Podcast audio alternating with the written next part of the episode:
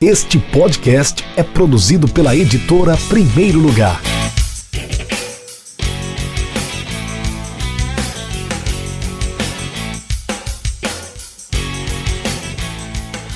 Olá para você que está ligado no YouTube da editora Primeiro Lugar. Eu sou Rafael Moraes, sou o editor e um dos fundadores da Primeiro Lugar, um editor especializado em literatura esportiva. Você que está chegando aos poucos, vai acompanhando, esse, é, essa é a quinta live do Clube da Literatura Esportiva. Nosso clube está lá no Telegram. Para quem não conhece, você pode é, entrar no nosso grupo, é só ir no nosso Instagram, arroba é de primeiro lugar. Você vai lá no link da bio que tem um link que direciona você para o nosso clube. É gratuito, não precisa pagar, pagar nada, você vai entrar no nosso grupo do Telegram e vai poder até participar das nossas lives para falar de literatura esportiva. Como eu falei, esse é o episódio número 6, que vai também para o nosso podcast Café com Editor não somente aqui no YouTube. Claro, vai ficar disponível no YouTube a live, né? Enfim, vai ficar disponível para você assistir a qualquer momento, mas também vai ser publicado no podcast Café com Editor e lá você encontra outros conteúdos, diversos conteúdos da editora Primeiro Lugar. Agora eu vou apresentar os meus convidados de hoje. Reunir esses dois caras foi assim sensacional, como eu estava falando para eles nos bastidores, foi um é um acontecimento. É difícil você ter dois dois é, é, produtores de conteúdo de literatura de futebol, literatura esportiva, até de literatura, não só é, esportiva, num mesmo, no mesmo, numa mesma tela. Então, hoje a tela tá pesada, porque eu vou apresentar para vocês agora. O primeiro deles é o Léo Lira e o segundo é o Zeca Lemos. Estão aqui. Léo Lira é o meu ponta esquerda e Zeca é o meu ponta direita, aqui acompanhando, para quem está acompanhando pelo YouTube, né? Léo Lira, que é produtor de conteúdo, é do, do Literatura e Futebol, do blog, ele vai falar um pouquinho mais sobre isso, e o Zeca Lemos, que também tem o seu canal, tem o seu podcast. Aliás, vou abrir agora os microfones para que vocês possam se apresentar para o nosso público. Por favor, Léo, obrigado pela presença, obrigado por estar aqui. Por favor, se apresente para o nosso público. Boa noite a todos e todas, né? Prazer estar aqui com você, Rafa com o Zeca também, dois grandes amigos aí que a literatura e o futebol me deram. É, eu sou produtor de conteúdo do Literatura e Futebol, já desde 2017 falando sobre livros de futebol na internet, já participei algumas vezes aqui é, de outros projetos também da editora, e feliz, espero que a galera curta mais essa participação. Zeca Lemos, agora é sua vez, quem é você, de onde você está falando? O Léo, acho que tá, você está onde, Léo? Tá, tá em Salvador ou tá em Alagoas? Maceió. Estou em Alagoas, estou em Maceió. Tá em Maceió. Eu estou em Natal, Rio Grande do Norte, e o Zeca está em Fortaleza. Mas, por favor, se apresente para o nosso internauta. Boa noite, Rafael. Boa noite, Léo. Boa noite a todos e todas que estão nos assistindo no canal do YouTube da Editora Primeiro Lugar.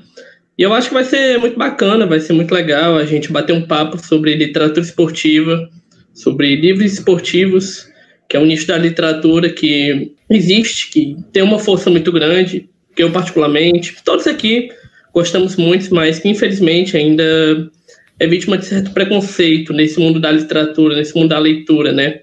A questão do livro esportivo, do livro que trata do esporte. Vai ser um papo muito bacana. Eu sou Booktuber, eu produzo conteúdo literário no YouTube, meu canal. Também tem meu podcast, Residência com Zeca Lemos, que eu produzo resenhas de livros de literatura em geral. Mas, claro, gostando de esportes, gostando de literatura esportiva, naturalmente há uma força, há um conteúdo muito pro lado dos livros esportivos também. Quem quiser acompanhar o canal do Zeca Lemos, fala só de alguns livros aí relacionados a esportes, por exemplo, que você já fez resenha e já publicou por lá. Ah, eu já resenhei o livro que eu vou comentar um pouquinho aqui hoje, que é o A Pirâmide Divertida, um livro que é o principal livro Sim, a Bíblia da Tática no futebol, para se entender aspectos táticos do jogo.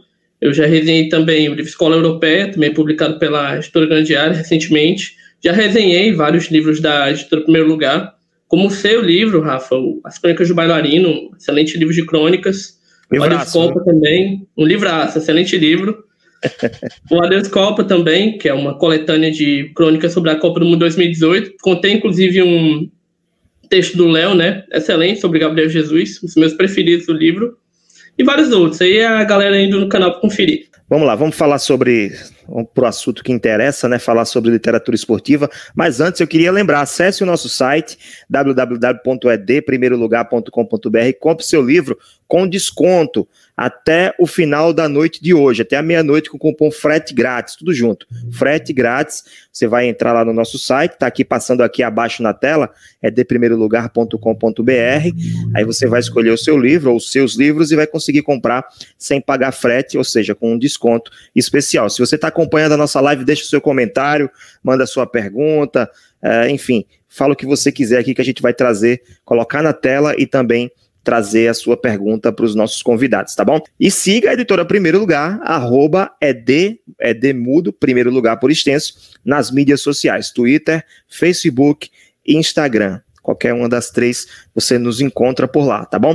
Vamos lá, vamos começar primeiro com. Leolira tá com um livro aí para apresentar para gente. Por favor, faça, assuma a, o microfone.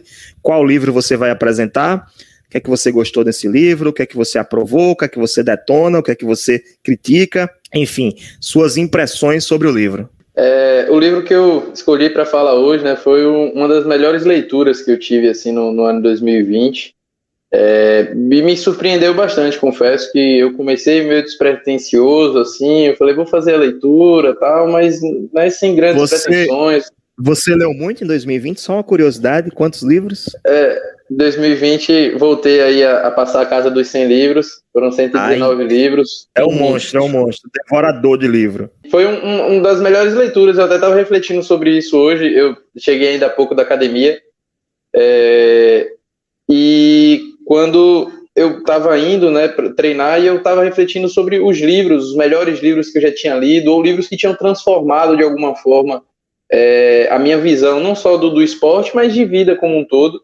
Né? E, e o livro até que eu escolhi para falar hoje é o livro Vida de Treinador, do professor Lucas Leonardo, é, lançado coincidentemente pela editora Primeiro Lugar. O professor Lucas é um cara que eu já admirava, né? não conheço pessoalmente, mas é, todo o seu trabalho voltado para a pedagogia do esporte, ainda que eu não entendesse direito o que era a pedagogia do esporte. Confesso que para mim eram conceitos ainda um tanto quanto distantes. Né? Apesar de, de ler, hoje estar cursando educação física, é, e fazer parte do, do ambiente né, do, do, futebol desde criança, confesso que a parte da pedagogia era uma coisa que me deixava meio confuso, né? Até que ponto é educação física, até que ponto é pedagogia, até que ponto pedagogia do esporte, né? Assim, eu achava coisas meio distintas. É, e lendo o livro, eu pude né, ter a noção do, do que é a pedagogia do esporte, mas mais do que isso, eu passei a refletir, né? É, sobre, sobre o treinamento, sobre o, o esporte e a vida como um todo, a função do, do professor, do treinador, é, do atleta.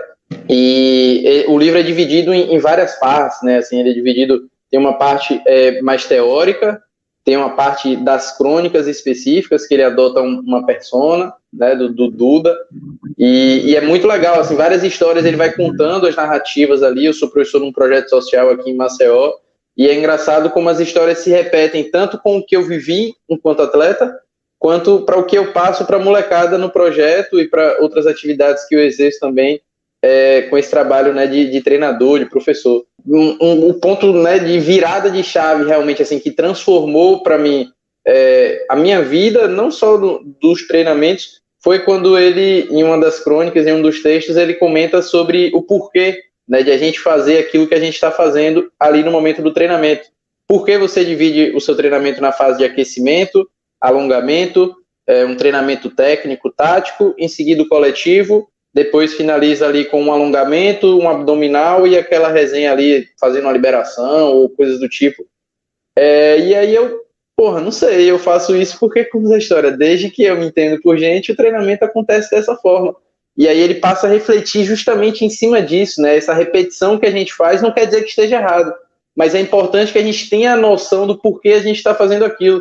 E sempre foi uma coisa que eu bati muito na tecla, né? principalmente dessa militarização do esporte, em que a gente, é, enquanto atleta, enquanto é, subordinado, fica ali sempre querendo ter o poder para poder passar para frente aquilo que aconteceu com a gente. Então é muito comum a gente ouvir do treinador, na minha época era muito pior.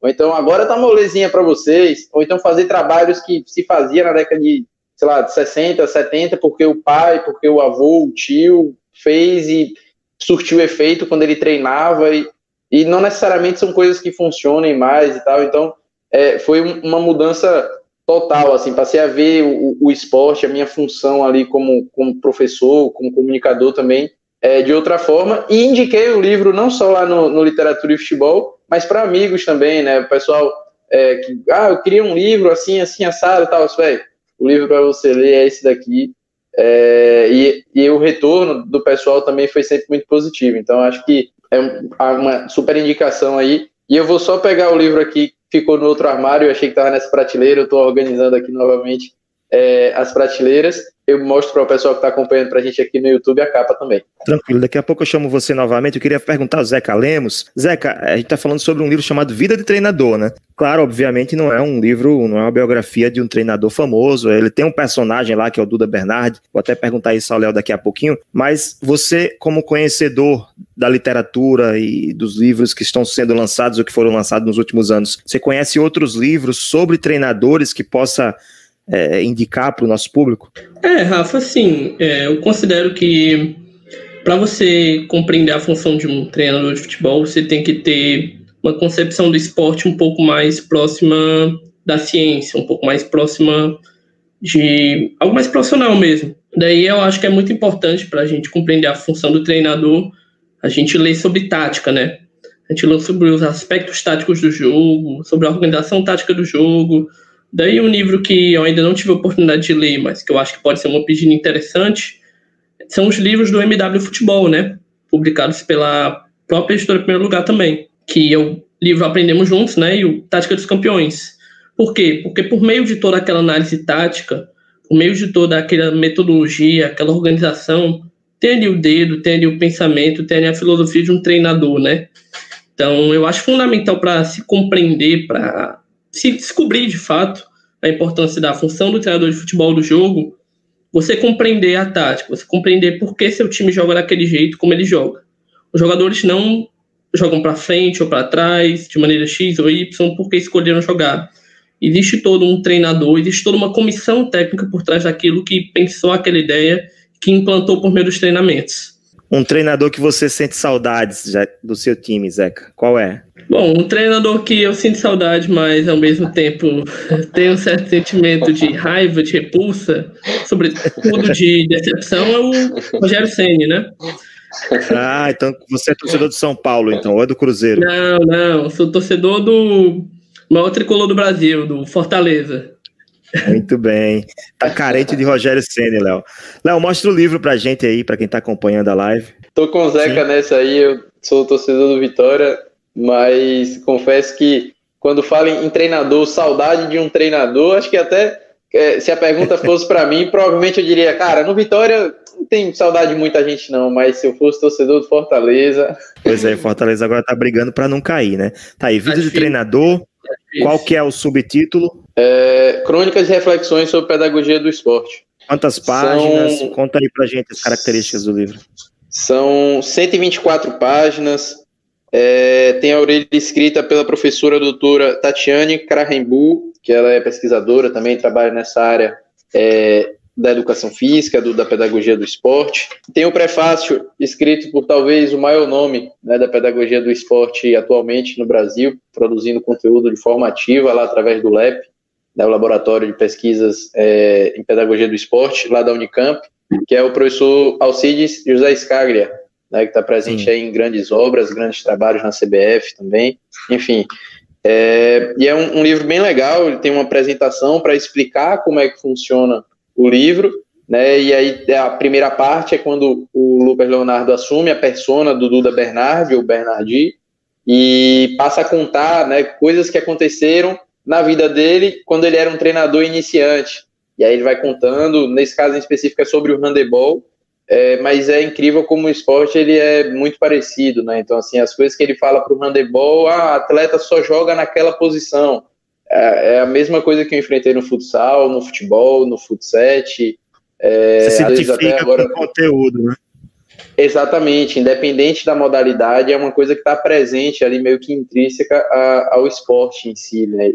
E a segunda parte aí já entra a parte mais teórica do livro, efetivamente, que é quando ele é, passa a falar sobre a pedagogia do esporte, já tira essa máscara, digamos assim, do Duda e assume enquanto Lucas é, para falar, para dar o, né, o, explicar um pouquinho também daquela passagem, às vezes o porquê que naquela situação aquilo prejudicou, aquilo aconteceu de uma forma que não foi tão positiva, tal.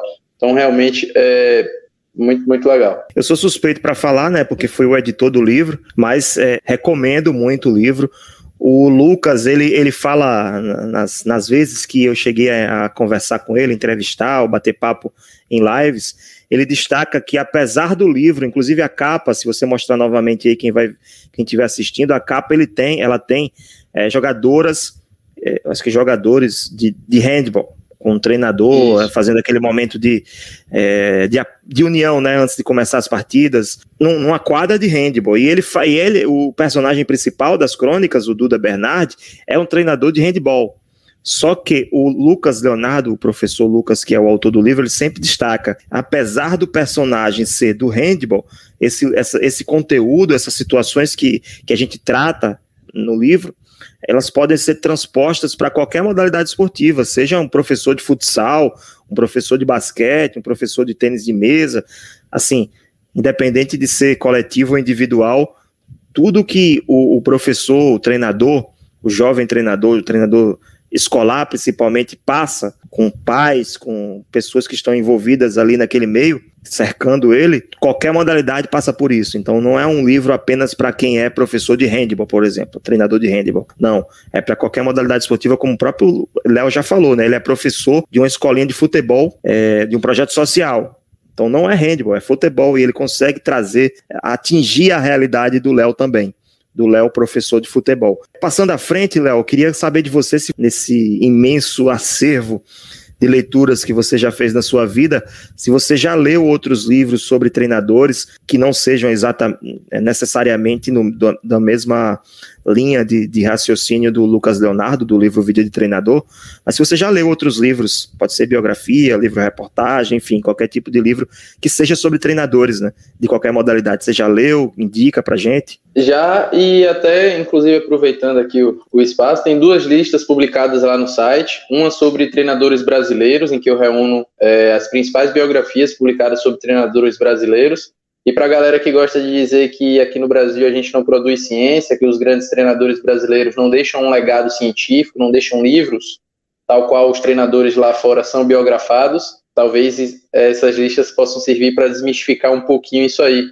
Só pegar o número de livros publicados né, aqui no Brasil sobre treinadores estrangeiros, sobre treinadores brasileiros e fazer um comparativo. É, quem sabe assim as pessoas passem a acreditar que é, a cena da literatura nacional, da produção de conteúdo científico aqui não é tão feia quanto se imagina.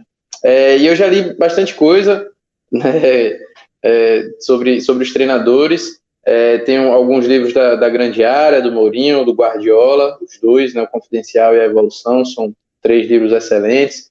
Tem alguns livros de fora também, do Filipão, lançado pela Prime Books, que é uma editora lá de, de Portugal.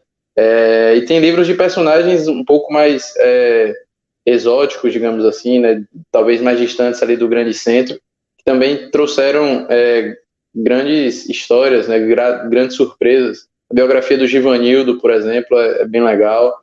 É, o livro escrito pelo René Simões sobre a participação das meninas nas Olimpíadas de 2004, também já meio em formato de diário, é, é, bem legal. E conhecer esse lado mais humano né, dos treinadores também é, é muito interessante. A biografia do, do Givanildo é do Marcelo Carvalho, se eu não me engano, que é de Recife. Inclusive, ele estava pensando em fazer uma segunda edição atualizada, porque o Giva passou por muita, muita coisa nova depois que o livro foi lançado, né? Desafio para vocês, vamos ver quem, quem vai sair bem nesse desafio. Zeca Lemos, quem são os dois melhores treinadores do futebol brasileiro na atualidade? Na atualidade, do futebol brasileiro ou brasileiros, de fato? Do futebol brasileiro. Os dois melhores, acredito eu, nesse momento, colocaria aqui o Abel Ferreira, trabalho que ele vem desenvolvendo no Palmeiras. Em pouco tempo conseguiu dar uma consistência de jogo, conseguiu trazer um modelo interessante para o Palmeiras, que é o único time que ainda está brigando em todas as competições, né? Copa do Brasil, Libertadores e também o Campeonato é, no Brasileiro. brasileiro mais ou menos, né? O brasileiro tá é, brigando. Sim. já meio que tirou o pé, né? Porque tá com nas finais. É porque ninguém quer ganhar esse brasileiro também, né? ninguém quer uma competição, né? Quem, quem não quer mais ganhar esse brasileiro? Uma competição. A Série B tá assim também, né? Chapecoense e América Mineiro empurrando um pro outro, né? Pois, pois é. é. Mas quem seria o Abel segundo? Ferreira, Abel Braga? Acredito. E o segundo. Abel Braga? O segundo, eu diria que pela realidade que enfrentou, pelo tempo de trabalho, pelo que enfrentou, eu diria o Cuca pela hum. realidade que o Santos vive, de desorganização, não poder contratar jogadores, salário atrasado, mesmo com todos esses problemas, o Cuca consegue, dentro das limitações dele, trazer o Santos para um nível bom. Rogério Senna não, né? Atualmente não, atualmente não. Prefiro tirar da reta. ah, tá, tá, tá, ficou em cima do muro aí, tá, tá tirando dele da reta, como ele tá falando. Léo, concorda ou discorda? Ele falou quem? Abel Ferreira e Cuca. E você? Eu concordo, eu só acho que, como da história, escolher dois é uma tarefa muito difícil, né? Porque, assim, é, se a gente for analisar principalmente esse, essa coisa do contexto, do que o cara tem ali disponível, por exemplo, o trabalho que o Fernando Diniz é, é, muito bom, é muito acima do, muito fora do que o elenco do São Paulo, do que a desorganização do São Paulo proporciona para ele ali. Ele ter liderado o campeonato boa parte do ano aí é, é algo muito fora, ter aberto vantagem né, jogando com os atletas que o São Paulo dispõe no elenco, realmente é muito fora, mas vive um mau momento. Então, como é que você diz que ah, o, o, o Fernandinho está fazendo um grande trabalho, ou o Rogério Ceni vive um mau momento aí no Flamengo, como é que a gente credencia ele para um dos melhores? É, então é, é complicado, acho que hoje assim o Abel acaba sendo unânime, porque realmente ter chegado nos dois mata-matas e ainda estar ali brigando né, na parte de cima da tabela com o Palmeiras realmente é, é muito bom. E o segundo poderia ir para o Cuca também, é, mas eu faço uma menção honrosa aí, acho que o Zeca pode até ficar um pouco chateado comigo, mas o Guto Ferreira eu acho que ele merece bastante crédito para essa temporada. O Ceará também tem um elencozinho que eu vou te dizer. É doído, é sofrido o elenco do Ceará, e mesmo assim é, ele está conseguindo extrair bastante coisa, né? Ganhou a, a Copa do Nordeste, é o pai dos times da Bahia, infelizmente. Mas realmente tem sido um trabalho muito bom e também destaque para o Lisca tá na, na Série B. Eu acho que vem fazendo um grande trabalho aí, se consolidando né, no cenário nacional. Mandar um abraço aqui para o Lucas Albano e para Ayla Maria Grande Sampaio, Lucas. que mandaram, mandaram mensagens aqui. A Ayla bateu palmas, o Lucas Albano falou que é excelente live. Mandem perguntas também, mandem seus, seus comentários. Para vocês, quem são os dois melhores treinadores do futebol brasileiro na atualidade? Respondam também, tragam a opinião de vocês. Para quem está acompanhando, chegando agora, acompanhando nossa, nossa live e também o podcast, eu estou com o Léo Lira, produtor de conteúdo, blogueiro, né? Influencer. Digital influência. Se eu fosse o Boninho, levava ele pro, pro Big Brother também. BBB 22 Lira... já tem um próximo participante. Pois é. É, o Alô, Boninho! que é do blog literaturaefutebol.com. Aliás, está aqui na, nos comentários, é só você acessar para conhecer o conteúdo que o Léo é, produz. E o Zeca do canal do Zeca Lemos, é muito fácil, só colocar no YouTube e digitar canal do Zeca Lemos. Se quiser colocar o link aí também nos comentários, Zeca, é bom que a, turma já vai lá direto e faz e dá a curtida. E se você, e nós estávamos falando sobre o livro Vida de Treinador, livro sobre é, crônicas e reflexões sobre pedagogia do esporte. Só você, é só você acessar, tá passando aqui abaixo, é www.edprimeirolugar.com.br barra vida. Aí você vai encontrar o livro Vida de Treinador. Temos pouquíssimos exemplares. Você pode comprar com o cupom de desconto que está passando aqui na, na parte de baixo da tela, que é o cupom frete grátis. Compre o seu livro até hoje, até às 23 horas e 59 minutos de hoje, dia 28 de janeiro, você vai garantir esse livro com desconto, usando esse cupom de desconto frete grátis. Aliás, aliás é, acesse o quanto antes, tá? Porque temos pouquíssimos livros. Se os livros é, forem, se a gente conseguir vender 10 livros aqui nessa live, acaba. Não temos mais do que isso, não. Mensagem do Lucas Albano. O que o Zeca Lemos pensa do trabalho de Ceni à frente do Flamengo? Por favor, Zeca, você não vai poder fugir dessa, não. Rapaz, grande Lucas, um abraço para ele, primeiramente.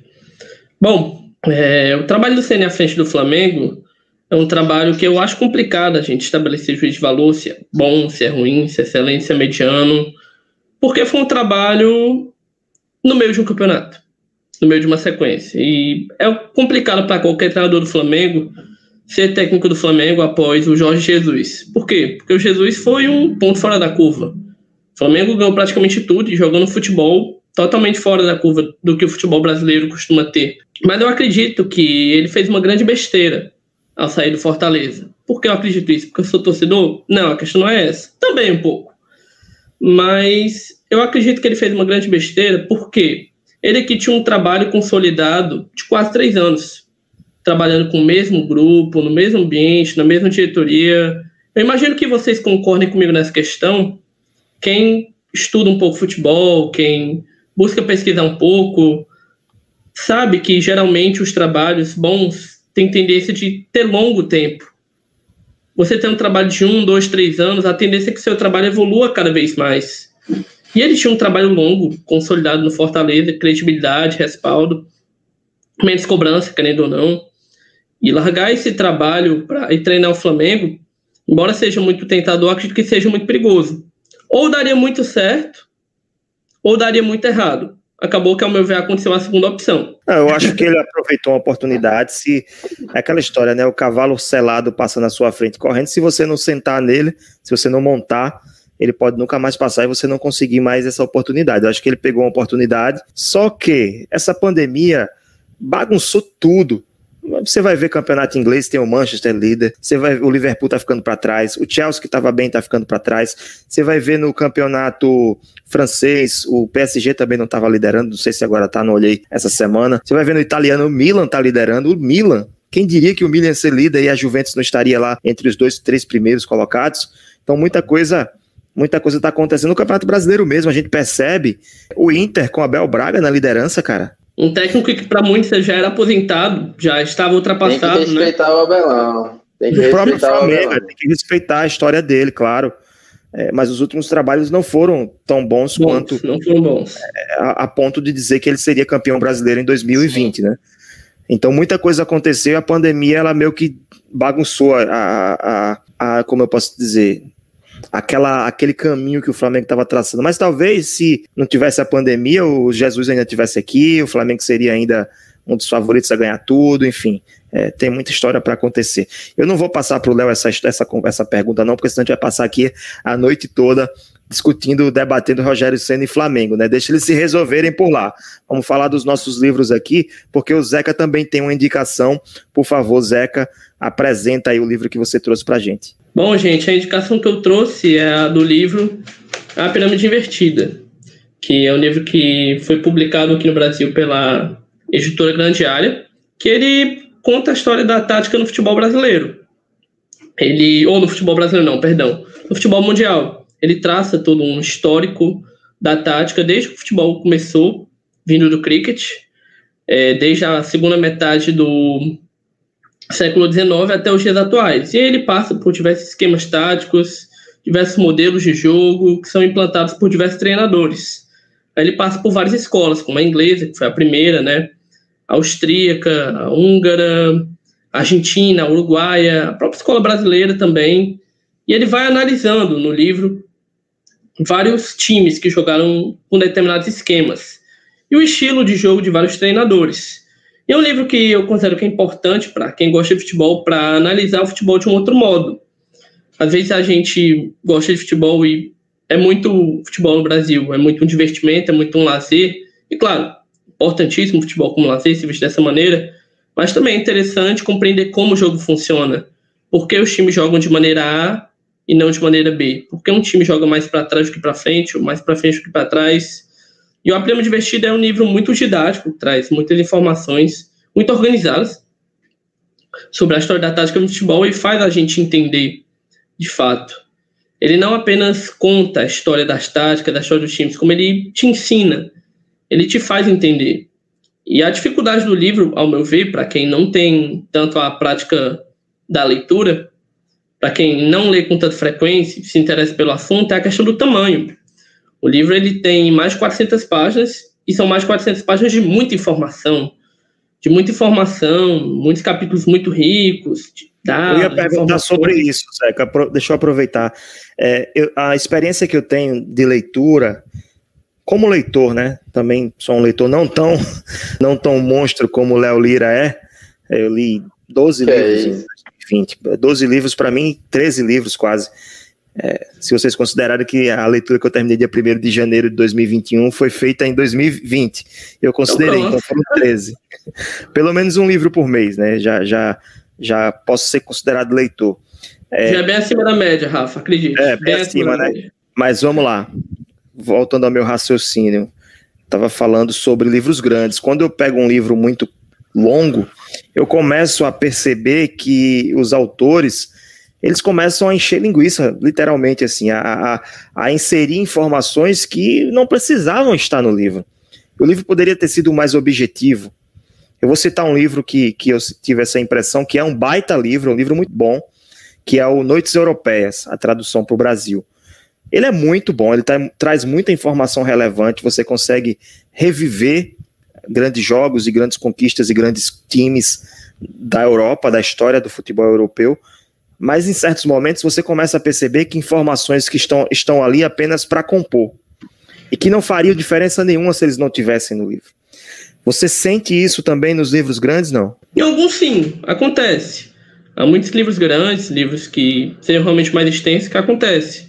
Você vê que o livro poderia ser menor, poderia ser mais objetivo, e com isso até mais atrativo, porque eu acredito que muitas vezes o livro grande ele afasta um pouco o leitor que não tem tanta prática da leitura frequente, né? Afasta também um pouco as pessoas que não têm tanto tempo para ler, por isso não conseguem dedicar tanto tempo àquilo. Encarece Mas, o livro. Encarece o livro também, porque aumenta o número de páginas que ainda não, do ponto de vista gráfico, isso se torna muito mais caro, né? Você que trabalha com edição de livro sabe muito bem disso, Rafa, sente isso na pele, né? Mas não é o caso da pirâmide divertida, porque nesse caso da pirâmide divertida, são muitas informações e cada informação é importante para a gente compreender de fato. Não se trata apenas de trazer os times, trazer os treinadores e os estilos do jogo, se trata de ensinar o porquê daquele esquema foi feito ali, naquele contexto, porquê uma seleção jogou de um jeito X na Copa e não de outro. Cada informação é muito relevante para isso. Feliz ou infelizmente, o livro tem que ser longo, o livro tem que ser extenso. E claro, a partir disso você vai demorar mais para ler o livro. Eu demorei bem mais para ler a Prêmio Divertida, que já demorei para ler outros livros mais curtos. Mas eu posso garantir que vale a pena. Vale muito a pena. Você sai realmente tendo uma outra visão do futebol. O livro é da. Faz, fala aí a ficha técnica dele. O livro é da editora Grande Área. O livro é da editora Grande Área. É, é do Jonathan Wilson, né? Que jornalista escritor inglês. A tradução aqui do Brasil é do André Fury. E ele tem 449 páginas. 449 páginas. O formato dele é, é, o tradicional ou ele é maior? Ele é maior ainda. Ele chega a ser ainda um pouco maior. É, para quem não conhece. Isso aí uma edição especial também, né? Sim, Agora, uma edição especial também. Capa dura, maior. É, a grande área está gostando desse nicho de livros caros e exclusivos. É, para colecionador é muito legal, né? Para colecionador é muito bacana. Saiu agora Saiu. essa edição nova. Ah, entendi. Exato. Para quem não sabe, quando eu falo de formato tradicional, é o 14 por 21 centímetros. 14 de largura, 21 centímetros de altura. O Zeca falou que esse daí tem um pouco, é um pouco maior. E o livro do Léo Lira que ele apresentou, o vídeo de treinador, ele é de 14 por 21. E tem livro também menor, né? Tem os pockets, que são os livros de bolso. Tem um que é ainda mais é, intermediário, ele é menor que o tradicional e é maior que o livro de bolso, que é o 12 por 18. O Zeca deve ter algum livro da coleção Grandes Cracks RN que a, a nossa editora isso, publica. Isso. É, publicamos o Ivão Terrível, Moro Príncipe Negro, Fabiano Paredão, que foi do seu Fortaleza, inclusive. Sim, ídolo. Vamos publicar, é, ídolo, Robson, o, o goleiro do Tetra, né? Robson, o capitão, Isso. que também jogou aí no Ceará, jogou no, no, Ceará, na verdade, não foi no Fortaleza. Iríamos, iríamos lançar dois em 2020, acabamos lançando, não lançamos nenhum por conta da pandemia, mas agora em 2019 vai ter lançamento e 2020, 2019 a 2021 vai ter lançamento do Robson e 2022 vai ter mais lançamento, a coleção está viva, continua ainda publicando livros. É, gente, chegando quase na nossa reta final, 38 minutos, daqui a pouquinho a gente vai encerrar a nossa live. Mas eu queria fazer só uma sessão final aqui, de, aproveitando que só temos dois, dois especialistas em leitura aqui na nossa, na nossa tela. Já falei, a tela está pesada hoje.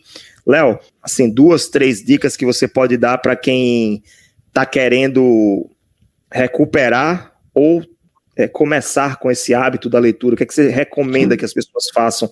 O pontapé inicial, no caso. O pontapé inicial é a escolha do livro. Eu acho que você escolher o, tema que você realmente se identifique é assim é o ponto chave principal. Né? Se você gosta muito da democracia corintiana, procura um livro sobre a democracia corintiana, ainda que seja um livro é, maior, de 600, 700 páginas, você vai fazer essa leitura com muito mais gosto, muito mais tranquilo, querendo, né? Assim, poxa, agora eu vou ler o livro porque eu gosto daquele tema e não, poxa, eu preciso ler 10 páginas antes de dormir. Zeca, você, quais as dicas que você dá para quem quer? E fala um pouquinho também sobre essa história de, de estar acima da média de, da leitura do brasileiro e também suas dicas, né, e suas sugestões aí do que, é que a pessoa pode fazer para tornar a leitura um hábito. Bom, a dica que eu deixo, principal, para tornar a leitura um hábito, principalmente para quem quer começar, que não tem a prática da leitura, é começar a estabelecer metas pequenas. Eu noto que acontece muito com pessoas que querem começar a ler, que chegam, querem ler determinado livro, querem ler tudo de uma vez. E não conseguem, obviamente, porque a leitura exige certa concentração, exige foco, exige tempo. As pessoas não conseguem se frustram. Vou ler um livro de 200 páginas, vou pegar, não consigo ler nem 20 de uma vez, vou me frustrar e depois vou pegar mais um livro. Então, começar com metas realistas. O primeiro dia que eu for ler esse livro, eu vou ler 10 páginas. No dia seguinte, eu vou tentar ler 15 ou 20. No dia seguinte, eu vou buscar 25, 30. A partir, desse, a partir desse momento, eu vou lendo, nem mais nem menos, por mais que você tenha vontade ou que você tenha dificuldade. Vai chegar um momento que você vai gostar tanto da leitura que você vai ler de maneira normal, não vai mais precisar ler por uma meta. Mas para começar, essa questão da meta é muito importante. Acho que em tudo na vida assim, é importante a gente fazer metas, a gente traçar onde a gente quer chegar para não colocar o carro na frente dos bois, né? Quanto à questão da, de você ser um leitor já bem acima da média do país, Rafa, uma questão interessante, porque recentemente, final do ano passado, saiu a pesquisa Retratos de Leitor no Brasil, né? Que é a pesquisa que busca mapear os hábitos de leitura do brasileiro. Como o brasileiro lê, quanto ele lê, o que ele lê, uma pesquisa que é feita há quatro anos, e ela estabelece um parâmetro para definir o que é leitor ou não. O que é, o que é um leitor ou não? Um leitor é uma pessoa que nos últimos três meses leu pelo menos metade de um livro. Ou seja, se nos últimos três meses você chegou a metade de um livro, você é um leitor para pesquisa. Isso é suficiente. Partindo de, desse pressuposto, dessa informação, o Brasil tem 52% da população alfabetizada leitora. Isso é muito pouco. É muito pouco. Pouco mais de metade da população brasileira começou a ler algum livro nos últimos três meses. Isso é um dado se você, muito se você leu Se você leu metade de um livro nos últimos três meses, a gente vai terminar o ano, se manter essa média, né? Vai terminar o ano lendo quantos? Né, a cada três meses a metade, com seis meses ele termina um livro, com um isso. ano termina dois livros, né? Exato. Dois livros. E isso se ele terminar, né? Porque ele pode começar. Exato. A pesquisa pode ter sido. A entrevista foi em janeiro, ele começou a ler em, em, outubro, e aí ele leu metade desse livro e abandonou depois e parou e não leu mais. O, acho que o desafio maior não é ler mais, como o Léo faz, e é louvável. Assim, o que o Léo faz é sensacional. Mas para quem está querendo começar, o mais importante é ler melhor, com qualidade, exatamente. É você conseguir transformar a leitura num hábito. E eu sempre falo é, nas, nas lives que eu faço, em, em bate-papos, em conversas informais, em outro podcast que eu também tenho, que é o hashtag Leia 5 Minutos, que a, o alicerce do hábito é a repetição. Então, Quanto mais você estimular essa repetição, ou seja, ler todos os dias, ou ler um dia sim, um dia não, ler sempre, você vai conseguir transformar isso num hábito.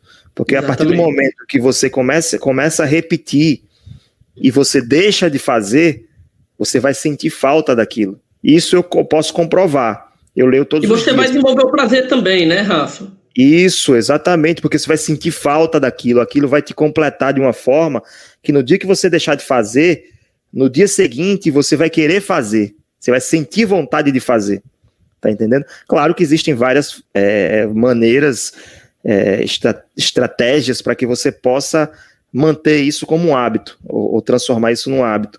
Léo falou de uma, você falou de outra, existem outras, muitas outras, por exemplo, eu tenho sempre um livro na cabeceira. Se eu não tivesse livro na cabeceira e não tiver um livro na fila, mais do que tá na cabeceira, tá na fila, esperando a próxima leitura, eu vou ter dificuldade de, de, de manter a sequência de leituras, porque se eu for deixar para comprar depois, eu vou acabar empurrando com a barriga. Ah, não vou comprar essa semana, vou deixar para a semana que vem. Ah, vou deixar para o mês que vem porque já gastei muito esse mês. Não, é melhor você ter sua.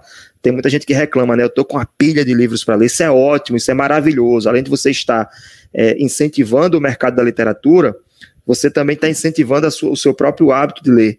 Porque isso. você vai terminar um e já tem outro aqui esperando. Você já tá. Eu sou um igual super adepto dessa técnica. Inclusive, essa prateleira de cima desse armário de arquivo aqui, de 1,90 por quase um metro de distância, é completamente de livros que eu não li ainda. Olha aí. Pois é. Pois é, é isso aí.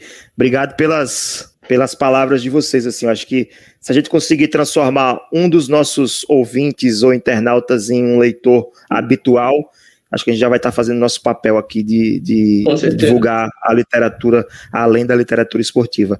Léo, obrigado, cara, pela participação, pela disponibilidade. Já estamos no, nos acréscimos, 45 minutos do nosso do nosso da nossa live do Clube da Literatura Esportiva. Quero que você faça aqui microfones abertos para você fazer sua despedida, seus agradecimentos, falar do seu trabalho. Fique à vontade para falar. Primeiro, mais uma vez, um prazer estar aqui né, com você, com o Zeca.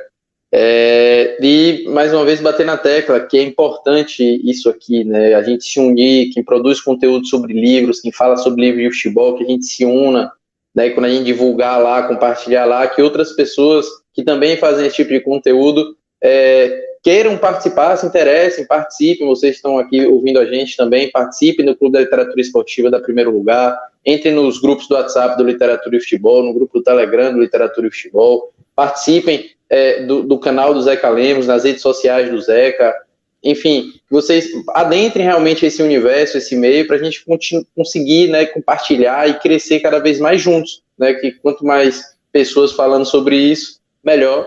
E agradecer a moral de sempre você, da, da editora Primeiro Lugar, a parceria, Zeca também, e deixar aqui é, a minha esperança de dias melhores aí para o mercado literário, né, para o universo dos livros e principalmente para os livros esportivos. Um abraço livro, a todas e todos. Para finalizar, qual livro você está lendo agora, atualmente? O livro que eu estou lendo agora, na verdade, é uma leitura fora do futebol, é, do Fernando Rocha, o livro Na Medida do Possível. Ele que apresentou o programa é, Bem-Estar na Globo, é um cara super divertido e eu estou adorando o livro até agora. É, não deixa de ter um pé também, né? Porque o Fernando foi por muito tempo repórter esportivo da Globo. Sim, exatamente. Até o filho dele também trabalha é, no esporte da Globo. Então, estou é, longe, mas estou perto. É isso aí. Zeca, qual livro você está lendo e palavra, é, microfone aberto para suas despedidas também. Obrigado, tá? Obrigado, Rafa. Obrigado, Léo. Foi um papo muito bacana, conversa sempre muito interessante. Fico muito feliz de sempre poder compartilhar as nossas impressões é, com vocês. É importante a gente estar ocupando esse espaço de falar de livros, de falar desse mercado de livros de futebol. Tenho uma consideração imensa por vocês dois, dois grandes amigos que a literatura esportiva me trouxe meio da internet. E eu deixo a mesma mensagem que o Léo deixou. Vamos movimentando, vamos fazendo lives, vamos promovendo eventos, vamos ocupando esses espaços, porque só assim a gente pode crescer. E a questão da cooperação de buscar ajuda com o outro, de buscar ajudar o outro, de buscar estar junto, a união, é muito importante. É, eu diria até imprescindível. Fico muito honrado e agradeço o convite, a moral de vocês dois, Rafa. Sobre o livro que eu estou lendo atualmente, é um livro de futebol, coincidentemente, que eu estou lendo no momento. Estou fazendo a leitura do livro O Negro no Futebol Brasileiro, do Mário Filho, que é um livraço. livro fantástico, fenomenal, um livraço. Super. Que conta toda a história, a trajetória do negro no futebol brasileiro, né? Da inclusão do negro, do mulato no futebol brasileiro, desde o seu início, ali pelo início do século XX. E teu canal, Zeca, como é que faz para acessar, para assistir teus vídeos, enfim, fala um pouquinho dele. Tá, assim, é, você me encontrar no YouTube, a URL é personalizada, então é fácil de achar, youtube.com.br Zeca Lemos, ou só pesquisando Zeca Lemos no YouTube mesmo encontra. Quem preferir um, conteúdo mais no formato de áudio, podcast. Pode encontrar meu podcast também nas principais plataformas. Resenhas com Zeca Lemos. No Instagram, chamar para trocar uma ideia, só colocar arroba Zeca Lemos 98. E é isso, estamos juntos sempre, galera. Valeu, obrigado. Eu estou do livro do Eduardo Bueno, Grêmio, Nada Pode Ser Maior. O livro que ele escreveu foi em uma coleção, né, 2005. Eu não Sim. lembro agora o nome da coleção, mas é, é, se chama Grêmio, Nada Pode Ser Maior. Ainda não cheguei nem à metade do livro, já tem alguns com algumas algumas, como é que eu posso dizer, algumas considerações, algumas impressões, mas eu vou deixar para falar somente quando terminar Aí eu vou comentar lá no, no, no, no, Clube da Literatura Esportiva, no Telegram, e também no podcast hashtag Leia 5 Minutos. É isso, chegando ao final do nosso episódio, episódio número 6 do Clube da Literatura Esportiva. Para você que acompanhou até o final, meu muito obrigado. A gente vai fazer outro episódio no mês que vem, onde você pode conferir nosso conteúdo no, no YouTube, tem as lives de lançamento dos livros, nós temos também os Café com o Editor, né? São entrevistas com autores e pessoas que se relacionam com os nossos livros, com os temas dos nossos livros. É, lá tem Breler Pires, lá tem Lucas Leonardo, lá tem a Aira Bonfim, Gabriel Paz, o João, João Abel, enfim, uma série de. Tem o Léo Lira, né, que fez, me entrevistou para o Café com Editores, você também encontra no nosso podcast. Lembre de acessar o nosso site www.edprimeirolugar.com.br e usar o cupom de desconto frete grátis até o final de hoje, dia 26 28 de janeiro de 2021. Você vai usar o cupom frete grátis e ter desconto na compra do seu livro ou dos seus livros, né? Qualquer livro vai estar com desconto para você. É isso. E siga a editora Primeiro Lugar nas mídias sociais: Twitter, Facebook e Instagram. E claro, curta aqui, seja um, um, um, um membro também do nosso YouTube. É tudo arroba ED Primeiro Lugar nas mídias sociais. É isso. Obrigado a todos. Obrigado, Léo. Obrigado, Zeca. Até o mês que vem com mais uma edição do nosso Clube da Literatura Esportiva. Tchau.